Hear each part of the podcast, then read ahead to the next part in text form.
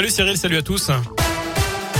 À la une de l'actu, risque-t-on de perdre son passe sanitaire en cas de refus d'une troisième dose de vaccin contre le Covid? C'est une piste qui fait son chemin, selon Gabriel Attal. Le porte-parole du gouvernement s'est exprimé tout à l'heure à l'issue d'un nouveau conseil de défense sanitaire. Alors, êtes-vous prêt à recevoir cette dose de rappel? C'est la question du jour sur radioscoop.com. Et vous êtes une majorité à répondre non pour le moment. Vous pouvez voter jusqu'à 19h sur notre site internet. Gabriel Attal a en tout cas insisté sur l'importance de la troisième dose pour les publics fragiles et les personnes de plus de 65 ans. L'heure actuelle, il y a 6 millions de personnes éligibles au rappel vaccinal, mais seuls 2,1 millions l'ont reçu.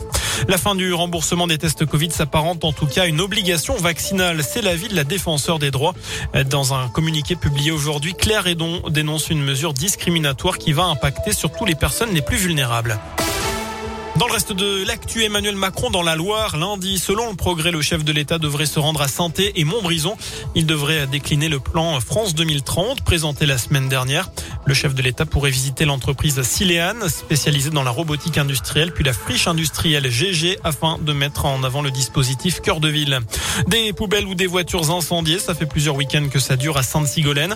La commune doit faire face à un épisode de dégradation à répétition. La préfecture de Haute-Loire condamne fermement ces actes. Elle demande aux forces de gendarmerie une présence accrue sur le terrain, avec également plusieurs opérations anti-délinquance. Des enquêtes sont en tout cas en cours pour tenter d'identifier les auteurs des faits. En Isère, une adolescente frappée par des membres de sa famille. Il lui reprochait de sortir avec un garçon. La jeune fille âgée de 16 ans aurait reçu des coups de ceinture et de cuillère en bois de la part de son cousin et de sa cousine. Sa mère l'aurait giflé et tiré par les cheveux. Selon le Dauphiné libéré, les trois accusants ont été placés en garde à vue puis déférés au parquet de Vienne. Ils seront jugés le 14 janvier 2022. Bloquer les prix à la pompe pour le candidat de la France insoumise, Jean-Luc Mélenchon, le FN, le PS et Arnaud Montebourg préféraient une baisse des taxes. Un chèque énergie élargi pour 16 millions de Français pour l'écologiste Yannick Jadot. C'est ce que proposent les candidats à l'élection présidentielle pour faire face à l'envolée des prix des carburants. Le gouvernement doit annoncer des aides avant la fin de la semaine, peut-être même dès ce soir, à en croire plusieurs sources gouvernementales. Le début du procès de Karim Benzema dans l'affaire de la sextape, mais sans Karim Benzema. La star du Real et de l'équipe de France comparée avec quatre autres personnes devant le tribunal correctionnel de Versailles. L'attaquant est jugé pour complicité de tentative de chantage sur Mathieu Valbuena. Il aurait fait pression sur son ancien coéquipier en équipe de France.